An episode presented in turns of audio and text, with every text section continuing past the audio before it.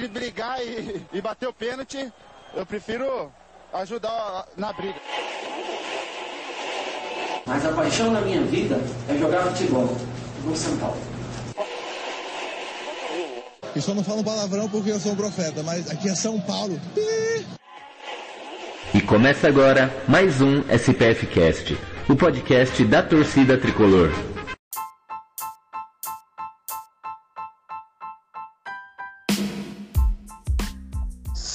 Salve, torcedor tricolor! Mais um SPF Cast no ar.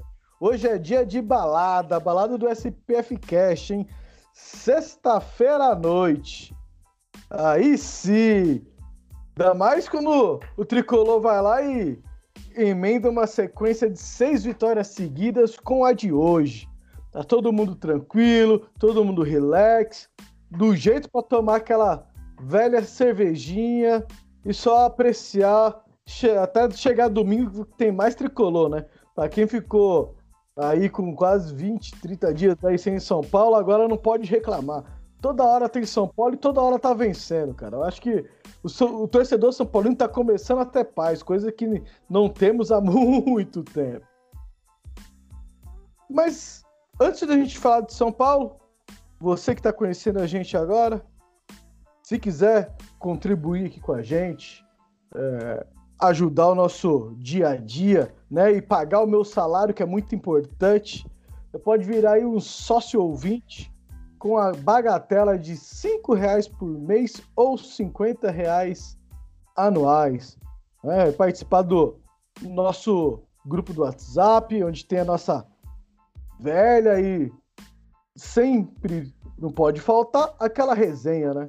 Nossa resenha diária com informações, o nosso bolão que inclusive comecei a brincar já, o primeiro acerto foi hoje eu deixar aqui registrado porque eu, eu tava dando um banho pro Gil.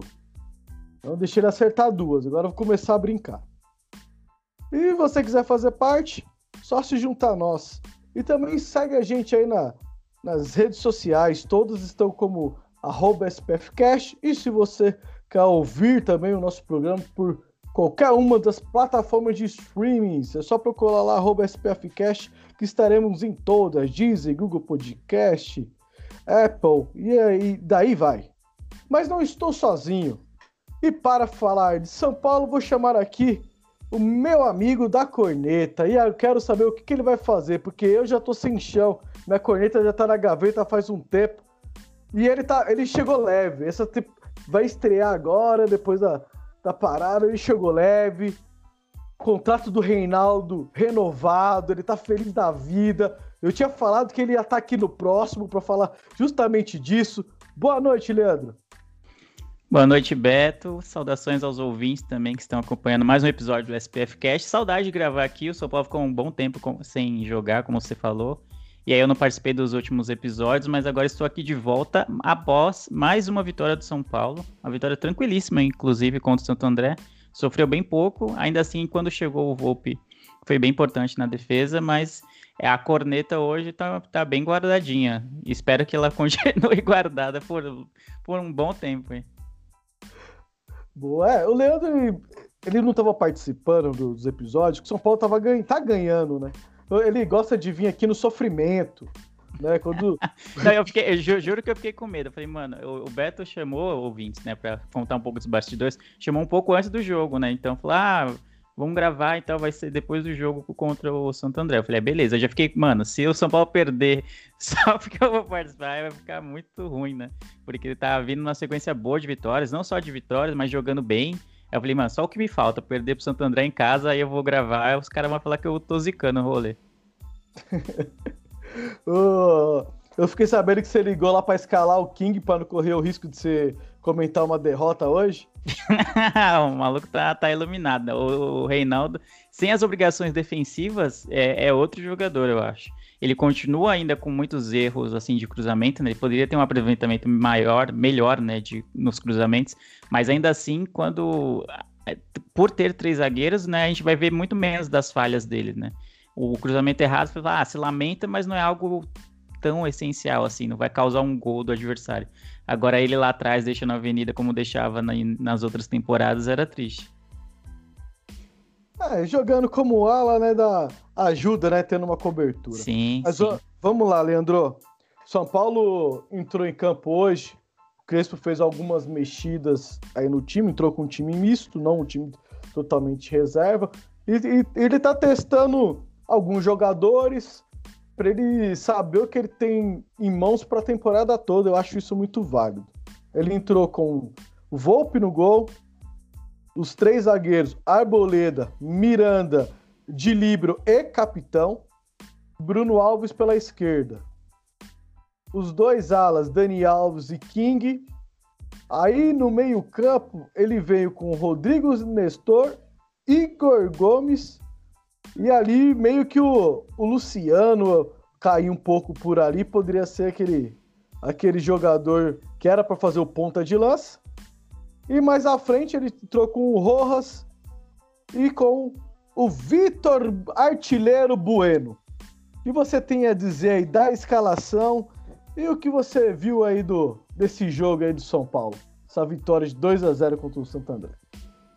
É, da escalação, acho que o. Acho que independentemente dos nomes, eu acho que o grande mérito do Crespo nesse início de trabalho dele, e as vitórias estão dando um pouco de respaldo para ele fazer isso, é o fato dele conseguir rodar muito bem o elenco. O São Paulo tem, tem jogado é, de maneira sequencial, né? A cada dois dias praticamente, inclusive com uma viagem né, até, o, até o Peru para jogar contra o Sporting Cristal. Então era meio que obrigatório que ele rodasse o elenco. E, e, ele tem feito isso com bastante assertividade, no meu modo de ver, porque o São Paulo hoje tem peças para jogar com dois times, ou até um pouco mais do que dois times é, serem titulares. Então o Crespo tem acertado bastante. Eu gosto muito dele estar tá dando rodagem para jogadores como o Nestor, como o Bruno Rodrigues hoje entrou, não fez gol, quase fez um gol, o zagueiro tirou em cima da linha. O Benítez ele também não joga todos os jogos, às vezes entra titular, às vezes ele ele vem do banco, então tem sido muito, muito interessante isso. E ele conseguiu achar uma função para o Vitor Bueno, que eu já muito critiquei aqui no, no SPF Cast, critiquei no Twitter, critiquei em todos os lugares possíveis que eu poderia criticar, mas de nove, assim, ele está sendo mais efetivo que o Pablo. E é muito ruim para o Pablo isso, porque a tendência é que ele perca bastante espaço no, no, no time, né? Imaginando que o, o, titular, pelo menos no meu modo de ver, seria o Éder, quando ele estiver completamente em forma o, o, Pablo seria o reserva, mas no, no meu modo de ver hoje, o Vitor Bueno já corre com, por fora, assim, com boa chance de ser, se não reserva, mas a segunda opção, assim, do, do para ser o 9 de referência. Então foi uma reinvenção, foi um teste do, do, do Crespo com o Vitor Bueno, e eu achei, tô achando bem interessante, né, o Vitor Bueno um pouquinho mais atrás, como segundo atacante, ou como, como meia, sei lá como ele jogava, assim, ele não, não produzia muito pro ataque, ele mais perdia a bola, mais voltava a bola, tocava de lado, então não era muito produtivo. E ele, para dar só um, um, dois toques na bola finalizando, ele tem sido bem efetivo. Então tem sido uma grata surpresa, espero que continue, porque eu já critiquei tanto o Vitor Bueno que eu tô até estranhando ele jogando bem.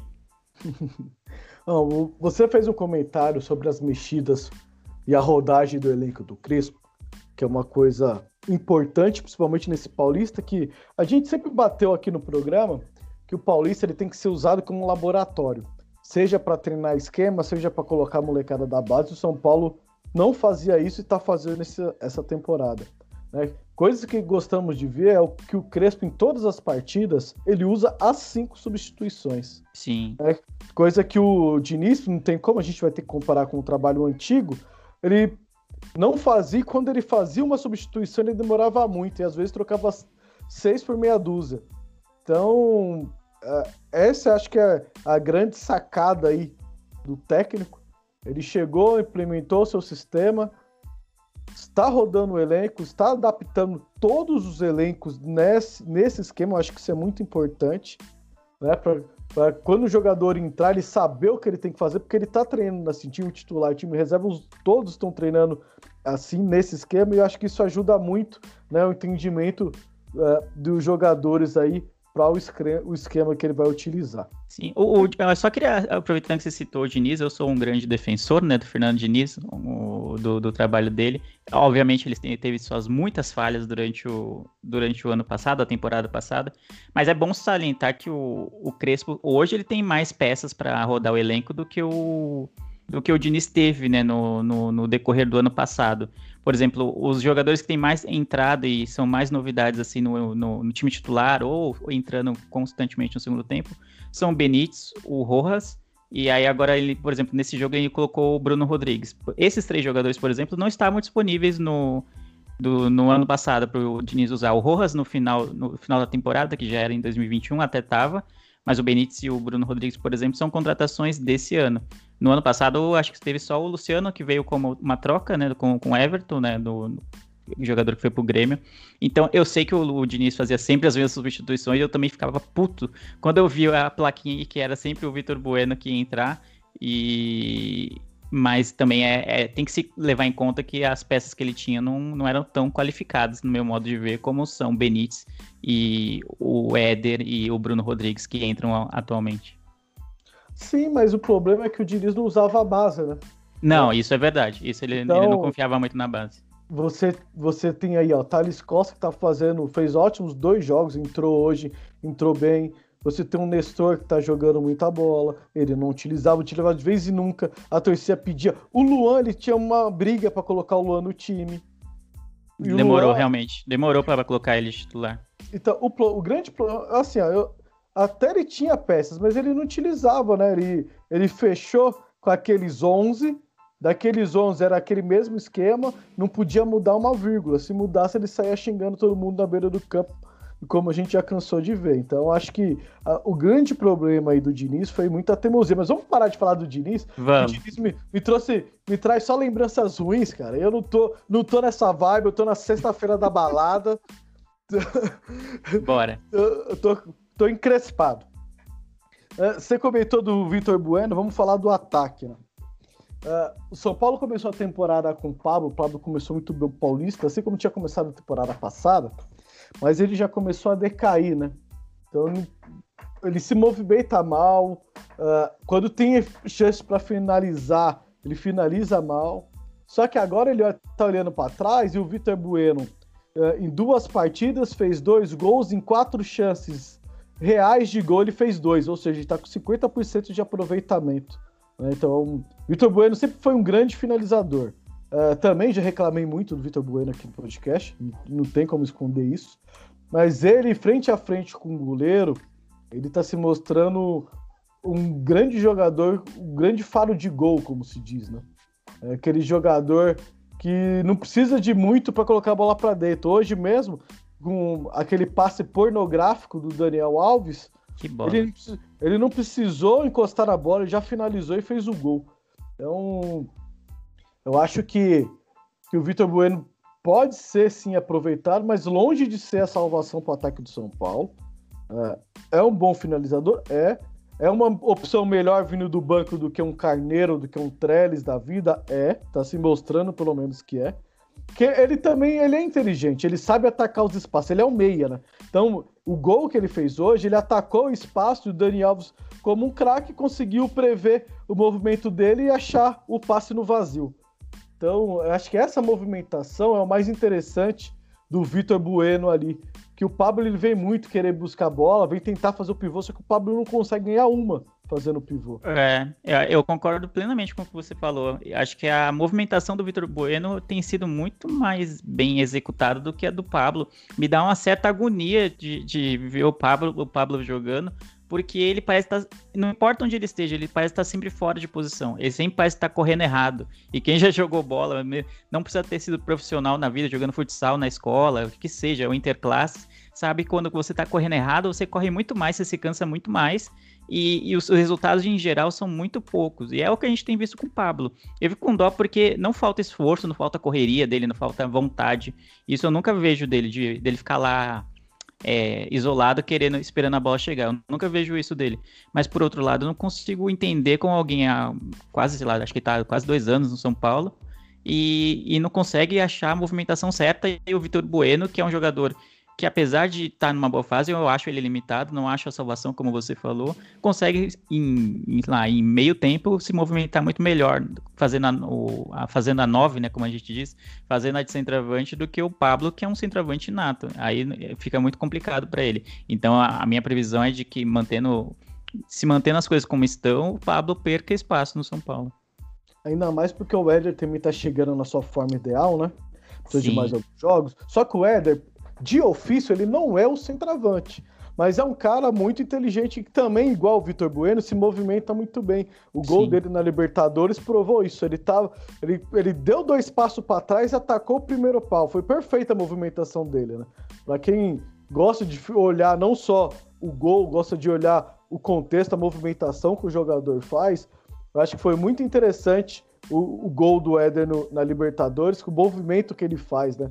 Ele dá os dois passos para trás, engana o goleiro engana o zagueiro. Quando eles menos esperam, ele já tá no primeiro pau só finalizando. Acho que é, isso é coisa de jogador muito inteligente, coisa de quem conhece da posição.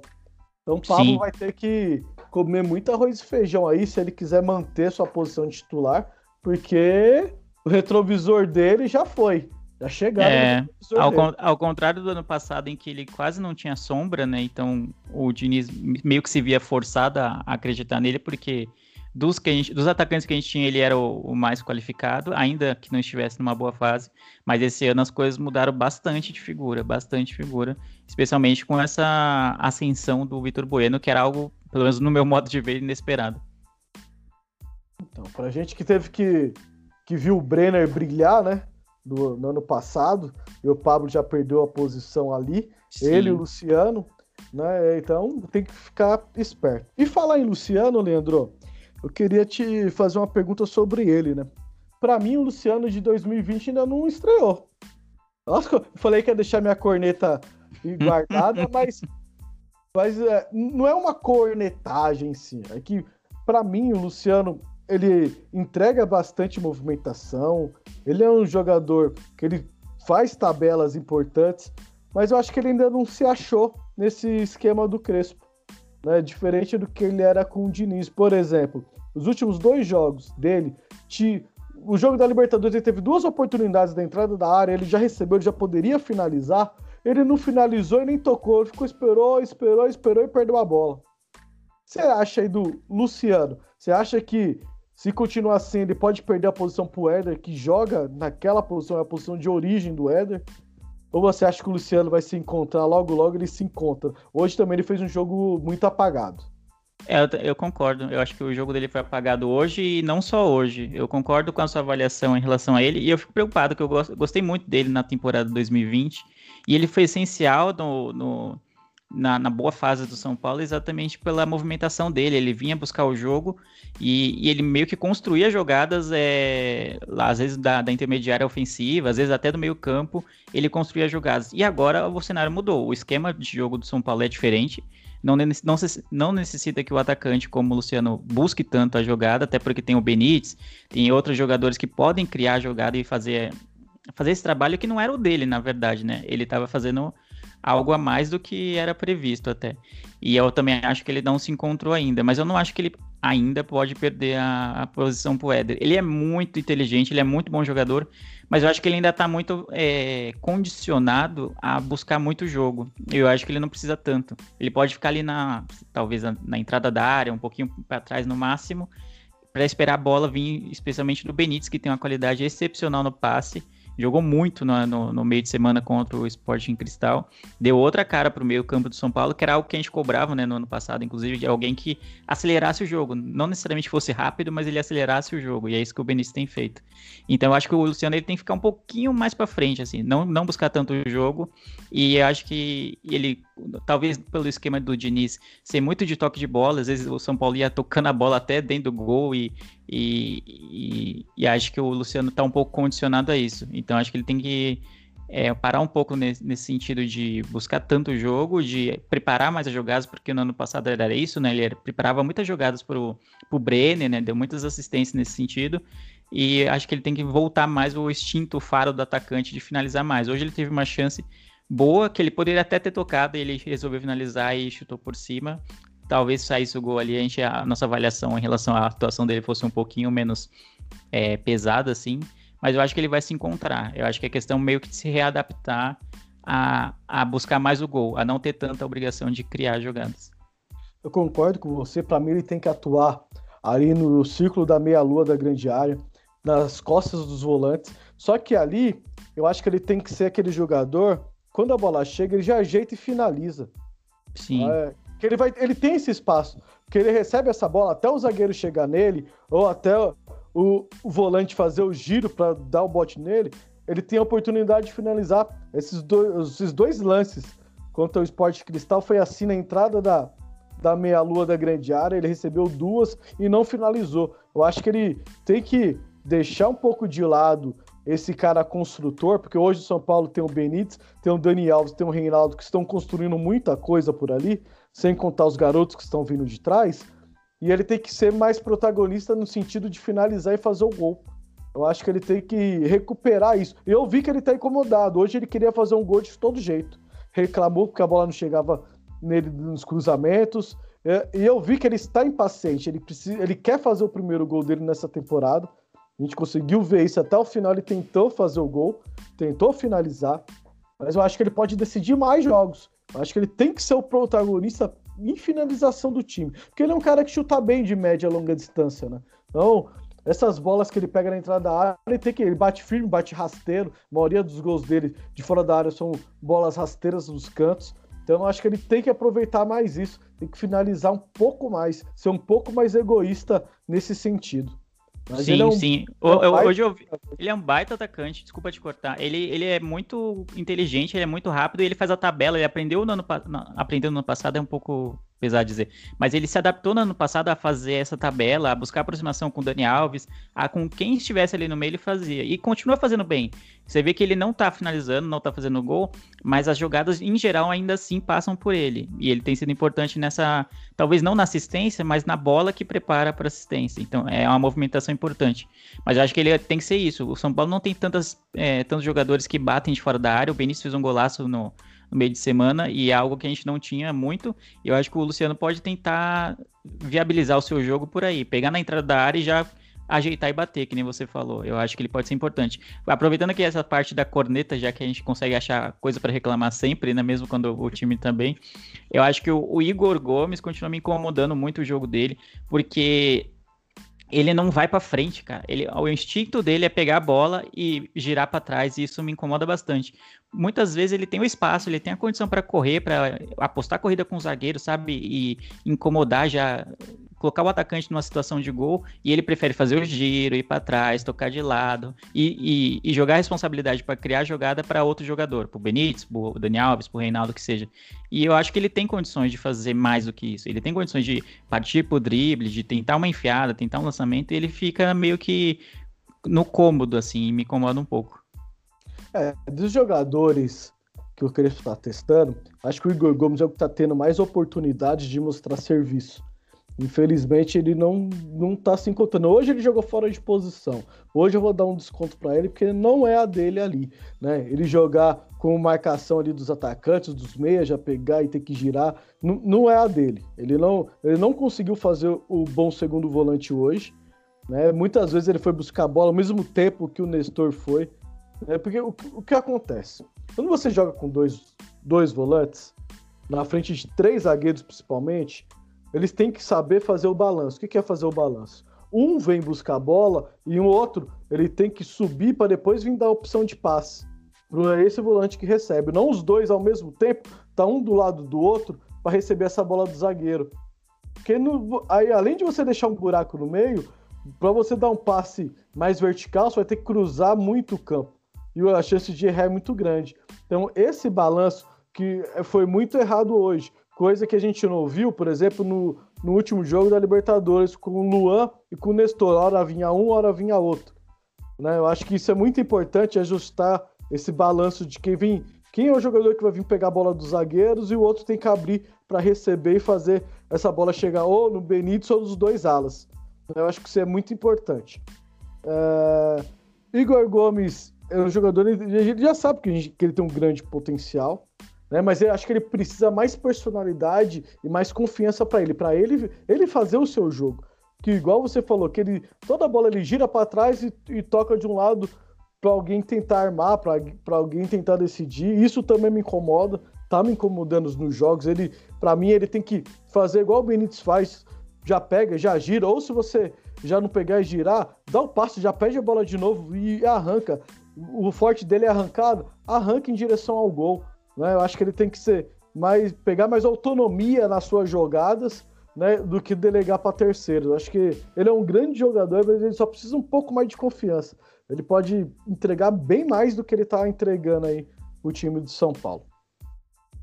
Ah, vamos falar de, de, jogadores que estão bem. O Nestor hoje fez uma partida para mim excepcional. Ele tomou conta ali do meio campo, marcou, distribuiu jogadas. Ele ia dando uma assistência muito linda ali pro Vitor Bueno no, na finalização do Vitor Bueno que o goleiro defendeu. Ele está numa crescente muito boa e coisa que o Crespo está fazendo é times mais qualificados, que tem jogadores individualmente mais perigosos, joga o Luan. Jogos entre São Paulo tem que propor mais jogo, vai controlar, vai atacar, vai agredir mais o adversário, joga o Nestor. Ou joga os dois. Eu acho que isso é muito importante para o São Paulo ter esse balanço aí desses, desses dois garotos, né? Para mim o Luan mais mais maduro também por mais tempo estando no time profissional, mas o Nestor aí tá mostrando uma grande evolução e mostrando que o Neves lá não fez falta nenhuma, né? Muito menos o Tchê levado a dois que saiu, né? Ninguém tá sentindo falta. Exatamente, o Nestor é um dos grandes destaques, assim, e não à toa o, o, o Crespo se encantou com ele, né? A, os jornalistas que cobrem o São Paulo, os setores de São Paulo falaram isso. O Crespo se encantou com o Nestor e por isso liberou o Tietchan. Aí quando você olha assim tipo, a primeira vez você fala, pô, mano, será que é isso mesmo? Será que não vai fazer falta no fim das contas?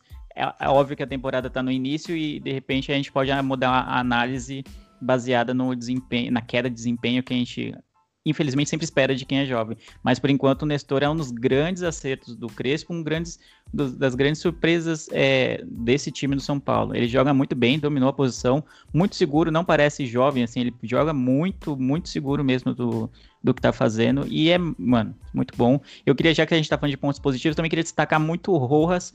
Eu cobrei muito, muito no ano passado alguém que pegasse a bola e fosse pro gol, assim. Às vezes a gente recuperava a bola, muitas vezes a gente recuperava a bola no, num, lá, na intermediária, ou no meio campo, ou numa posição favorável para fazer o gol, e não tinha um maldito para correr até o gol e chutar a bola, que foi o que o, o, o, Rojas fez hoje no primeiro gol do São Paulo. No ano passado, sem um Rojas, provavelmente a bola cairia, sei lá, no pé do Dani Alves, cairia no pé de alguém mais lento, e a gente não conseguiria fazer o gol porque ele ia esperar a aproximação de outro jogador, ia esperar alguma coisa, uma situação mais confortável, não iria direto para o gol e provavelmente a marcação chegaria. E aí o Rojas não, ele foi, mano, meteu a quinta marcha e é isso, mano. Teve tempo, de, ele tava tão rápido que ele teve tempo de ajeitar o corpo para o pé direito para fazer o gol na saída do goleiro. No ano passado a gente não teria isso, não teria esse gol. Ou se saísse o gol seria de uma outra forma, né? Alguém ajeitando pro provavelmente cruzando na saída do goleiro para alguém fazer o gol meio que com o gol aberto.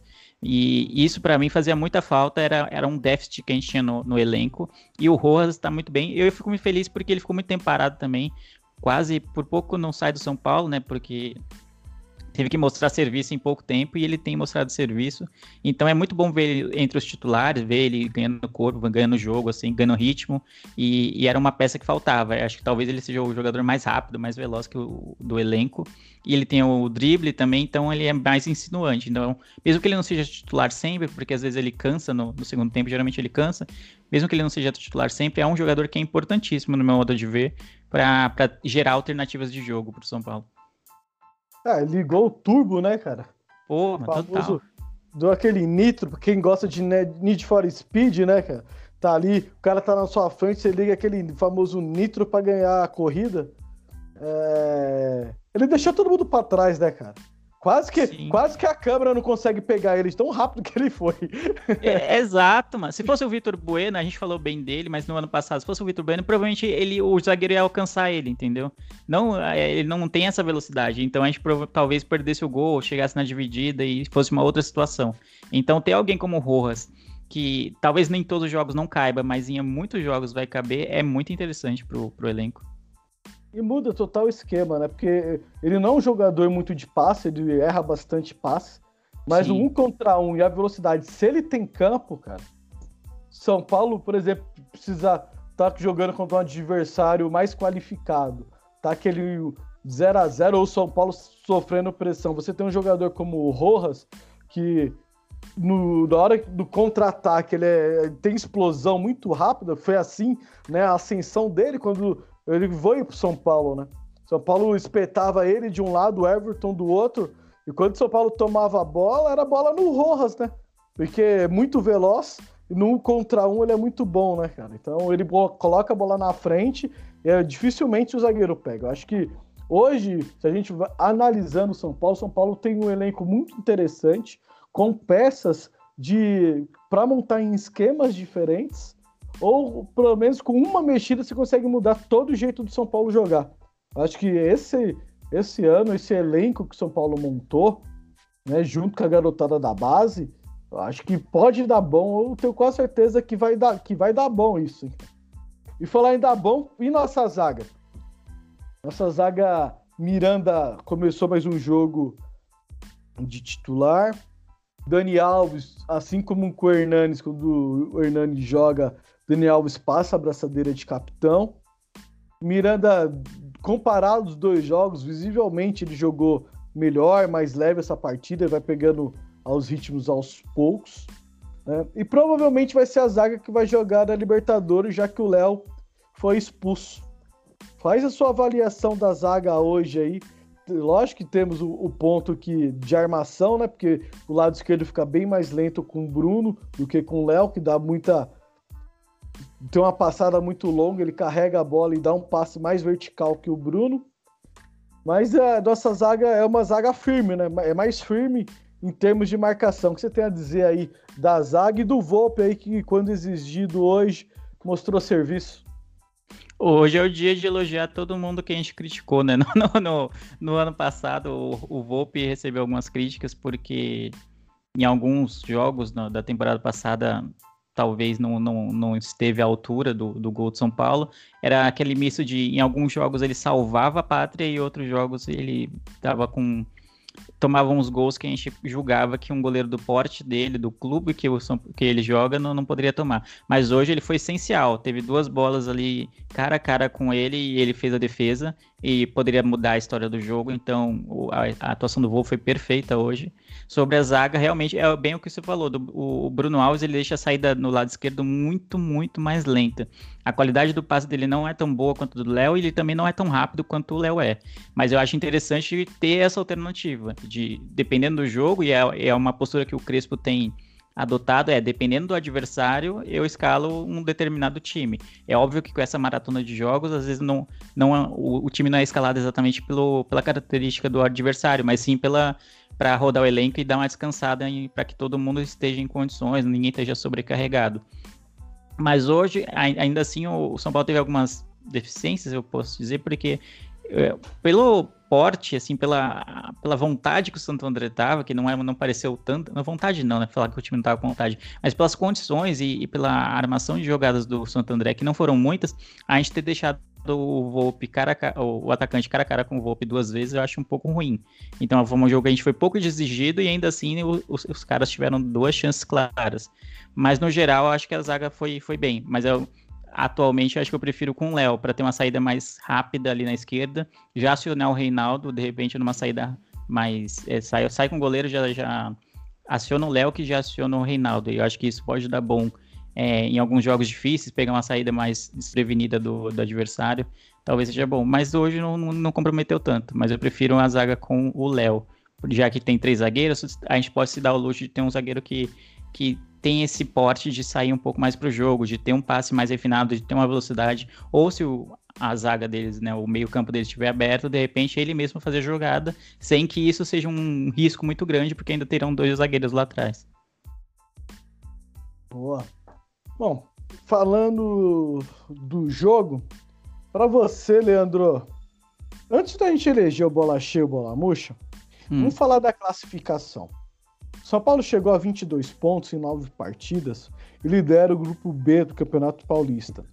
São Paulo está praticamente classificado. Por que o São Paulo está praticamente classificado? O segundo e terceiro colocado, que é Ferroviário e Ponte, ambos têm 10 pontos, só, só com 7 jogos disputados. Digamos que esses dois times ganham os jogos faltantes, eles podem chegar a 25 pontos no máximo. Ou seja, se o São Paulo faz, ter mais uma vitória, São Paulo praticamente assegura a classificação, tem o melhor ataque né, do campeonato, 22 gols feitos, 6 sofridos, um saldo de 16 gols. A Ferroviária, que é segunda, tem um saldo de dois gols e a Ponte Preta um saldo de um. Acho muito difícil eles vencerem todas as partidas e tirarem esse saldo aí de 16 gols do São Paulo. Então, o São Paulo praticamente assegura a classificação, né? pelo menos em segundo para a próxima fase do Paulistão. O que você tem a dizer da campanha até aqui e da já praticamente São Paulo classificado, pelo menos em, se um pior acontecer, pelo menos em segunda, aí o São Paulo vai à classificação.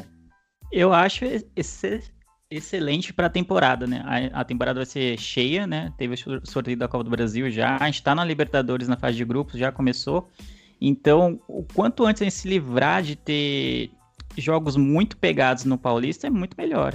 No ano passado a gente não se classificou com tanta facilidade assim a, parou. A, a, pausa da pandemia foi antes do fim da primeira fase, e quando a gente voltou, já voltou um pouco sem ritmo, pegou logo o Bragantino de cara, perdeu pro Bragantino e ainda ajudou a classificar o Corinthians, então foi tudo que podia te dar errado, é, deu nesse final da, da fase de grupos, e aí chegou nas quartas de final, gente, foi aquilo que a gente, fez, que a gente viu, né? Perder pro Mirassol com, com um time montado às pressas, então foi bem, bem traumático.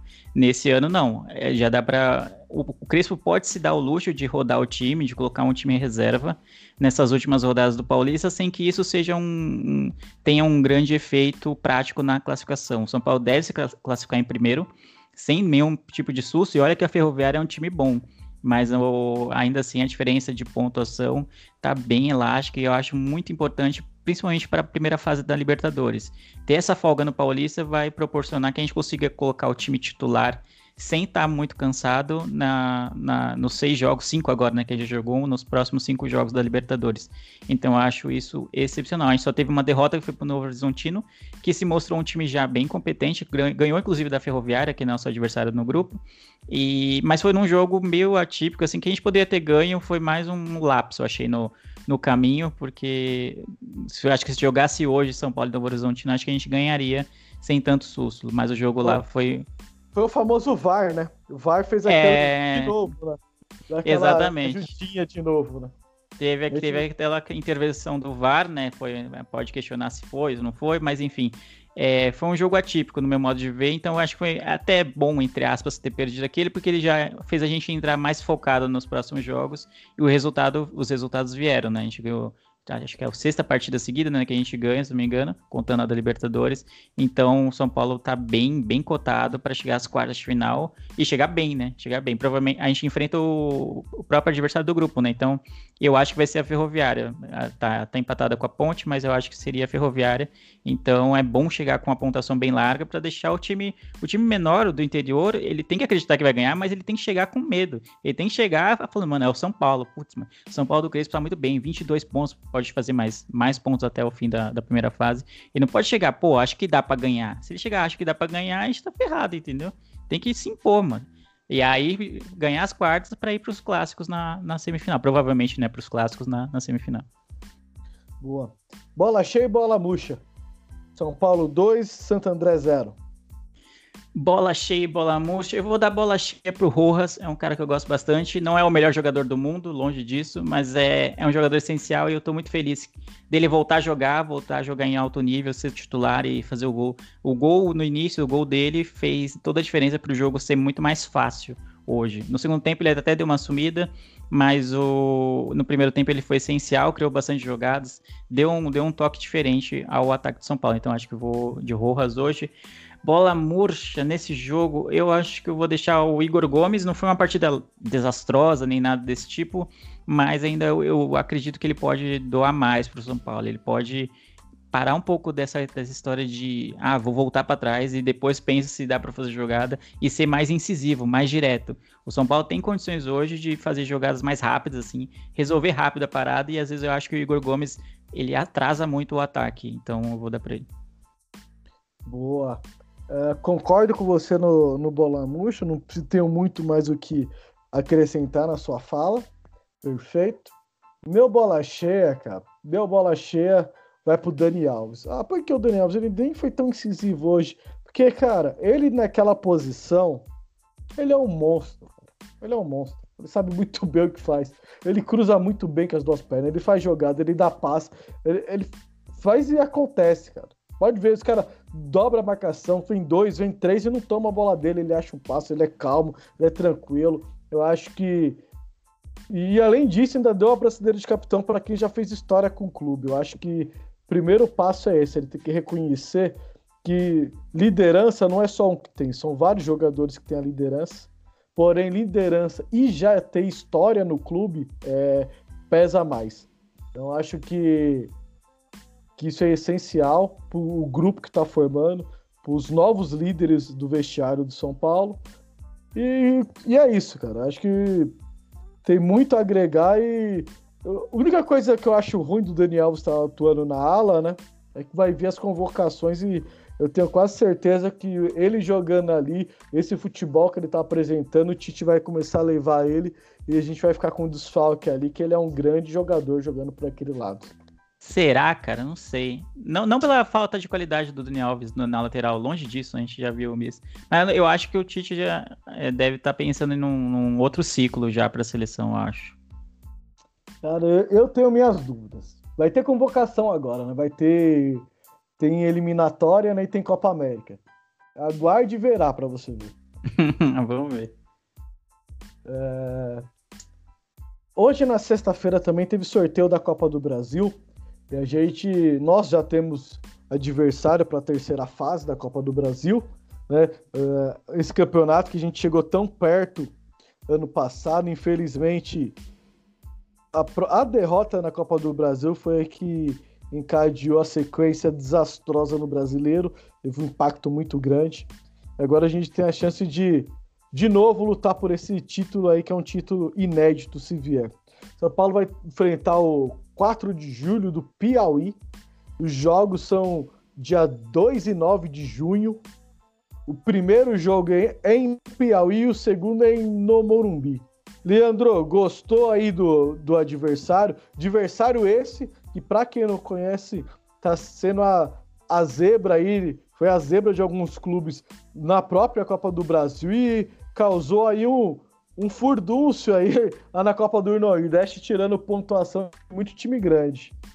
Sim, é um, é um, time interessante. É óbvio que você olha do, pela tradição do, do, do clube, você pensa, ah, você pode cair no. no na, como é que chama? na, no discurso fácil de que o São Paulo se deu bem no sorteio. E talvez depois do mata-mata a gente pode até confirmar isso.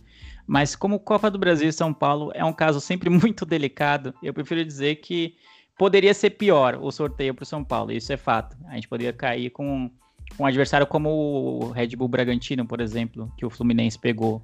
Então, que seria uma pedreira muito mais, mais ou pelo menos aparentemente mais forte do que é o, o, o 4 de julho. Mas eu acho que o São Paulo tem que. Vai demorar ainda um pouco para os jogos acontecerem.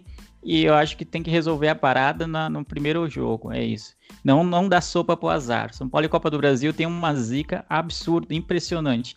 Então, se puder resolver eh, fazer, sei lá, 2 a 0 pelo menos na ida, preferência sem tomar o gol, já seria dois gols de diferença, né, sem tomar gol. Eu acho que seria o essencial para chegar no Morumbi tranquilo. Não, não deixar que o time deles goste do jogo, nada desse tipo. É a mesma coisa que eu falei da possível jogo da Ferroviária nas quartas de final do Paulista, é não deixar o time menor acreditar que ele pode ganhar. Se a gente jogar de uma maneira que deixe a, o adversário acreditar que pode ganhar, mesmo ele sendo muito menor que o São Paulo, eles vão subir. Mata-mata tem dessa. É um, é, no Copa do Brasil agora vai ser dois jogos, no, no Paulista eu acho que na, na quartas é um ou dois, agora não lembro. Mas enfim, mata-mata é, é, um terreno muito perigoso. Então, se você deixar o seu adversário crescer, é, pode ser que não, não dê chance, não dê tempo para você se recuperar. Então tem que fazer o resultado na ida e, e chegar aqui no Morumbi só confirmar mesmo. É, te ajudar aí nas quartas é jogo único, na semi, na final é de volta. Isso. O... Referente à, à Copa do Brasil, esse jogo aí contra o 4 de julho vai valer aí alguns milhões, né, cara? Porque quem chega aí na. Quem, quem che... Por exemplo, o caso do 4 de julho, ele já ganhou 1 milhão e 700, né? Por estar tá na terceira fase, assim como São Paulo que vem da Libertadores. E quem passar desse duelo ganha mais 2 milhões e 700, né? Então, para um time grande como o São Paulo que está sofrendo com problemas financeiros, é um dinheiro que vem a calhar, e para um time pequeno é a chance de ter um investimento, fazer um investimento maior, de estruturar o seu CT, por exemplo, é um dinheiro que, que vale muito né, para hoje em dia.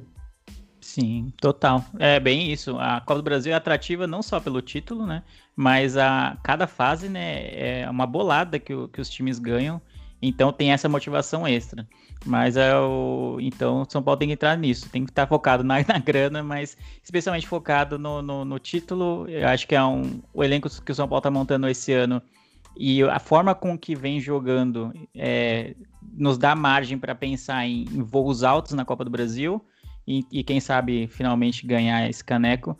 Então, mas aí não pode vacilar quando você pega um time muito menor que você. Você tem que se impor. E assim como se impôs contra o Sporting Cristal, mesmo jogando fora de casa, eu acho que tem que ser nesse naipe. Seja nas quartas do Paulista, seja na, na terceira fase da Copa do Brasil. Se uma coisa é você perder, sei lá, um confronto grande como foi para o Grêmio, né, no, no, no, na temporada passada, foi bem circunstancial e o, o, Grêmio é copeiro, tem todas aquelas questões. O São Paulo é, entrou numa má fase a partir dali, mas é, um, é perder para o Grêmio nunca é algo vergonhoso, vamos dizer assim. Mas aí, se você pega um adversário que tem muito menos tradição que você, então você tem que se impor. Boa. É... Vamos falar agora também da, da sequência do São Paulo.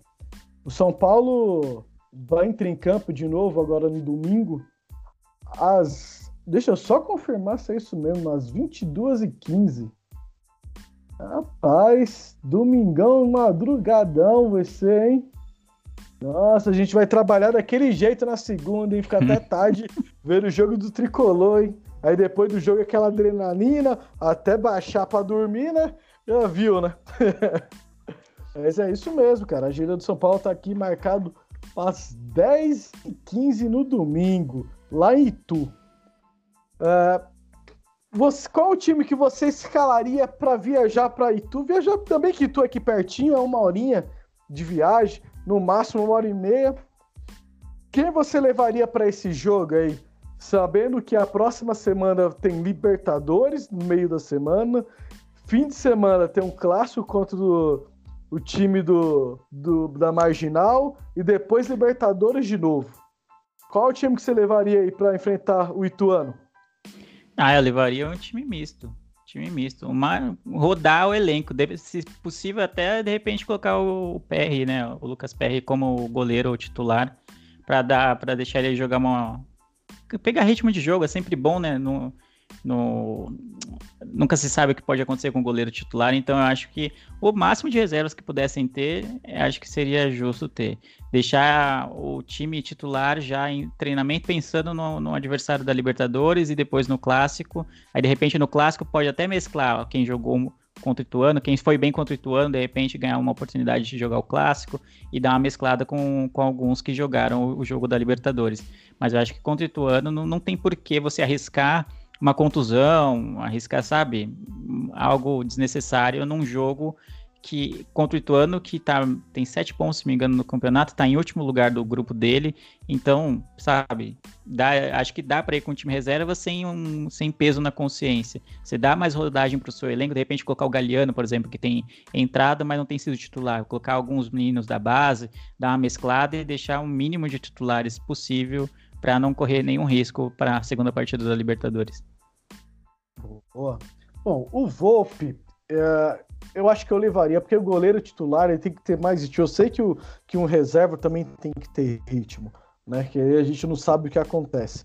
Só que nesse começo, e como é começo de Libertadores também, eu acho que o único jogador que do time teoricamente titular, eu levaria o Volpe, porque eu, eu creio que ele tem que ter ritmo de jogo, pelo menos até ele ficar no seu 100%, que a gente já viu né, falha com o São Caetano, e hoje ele já fez uma atuação bem mais segura, né? Que é, isso é falta de ritmo. Acho que dos únicos que eu, titulares que eu levaria aí seria o Volpe e, e levava né, o time da molecada, mas os jogadores experientes que chegaram, né? Miranda colocaria para jogo de novo, para pegar ritmo. Uh, o Benítez não, o Benítez eu seguraria. O Éder eu colocaria para jogar um tempo. O Benítez poderia até jogar um tempo, uns 15 minutos, igual foi no jogo de hoje, entrando no segundo tempo, só para ele não, não perder essa sequência de ritmo que ele tá, que ele tá tendo. Uh, quem mais ali? O Wellington na lateral, Galeano na outra. A gente provavelmente pode ter a volta do Pablo, que o Pablo estava com dores nas costas e não foi pro jogo hoje. Vai ter o Diego Costa na zaga, que hoje estava com suspeita de, de Covid, né? Porque um dos elementos deu positivo lá, mas o São Paulo não colocou ele no jogo hoje só por precaução mesmo, mas já foi liberado pela federação, conforme foi, foi falado na, pelos repórteres que fizeram o jogo. Temos alguns jogadores, o Thales pode ter mais minutos de, em campo, tem que ver a evolução aí do, do Hernanes, do Igor Vinícius e do Sara, podem ser opções também, se estiverem já à disposição, treinaram com, com o elenco nessa semana, na segunda e terça aí, que o São Paulo estava na Libertadores, eles ficaram treinando, agora na, na quarta e na quinta eles já treinaram com o elenco, provavelmente vão estar à disposição também para viajar para Itu. Tem, e, e, colocar essa garotada para jogar, Vitor Bueno tá aí, tá numa fase boa, tem o Bruno Rodrigues tendo um pouco menos de oportunidades, o Rojão da Massa, né? O Rojas Bolt. Acho que o São Paulo pode aproveitar bastante essa molecada. É, aí. o Bruno Rodrigues acho que era um que poderia ser titular nesse jogo contra o Ituano. Tá precisando ganhar uns minutos em campo. Entrou nesse jogo contra o Santo André, mas já entrou já no segundo tempo. De repente ser titular seria uma boa para ele. É, eu concordo com você. Eu acho, tinha achado até estranho né, ele não ter ele não ter sido escalado para jogar é, e para ir para Libertadores. Eu, eu, estranhei, fiz até o comentário, tinha até mandado pro, pro Eduardo, Eduardo Afonso, só que ele não me respondeu, mas me deixou no vácuo. mas beleza. Mas eu achei, tinha achado estranho, agora ele ganhou mais minutos, um pouco de minutos aí, e por mim ele poderia ser titular mesmo, né? O Crespo tem que, tem que testar mais jogadores, né, cara? Tem, o elenco tá aí, classificação, a gordura tá aí e tem que se aproveitar disso, né? não adianta a gente fazer gordura e não saber aproveitar ela.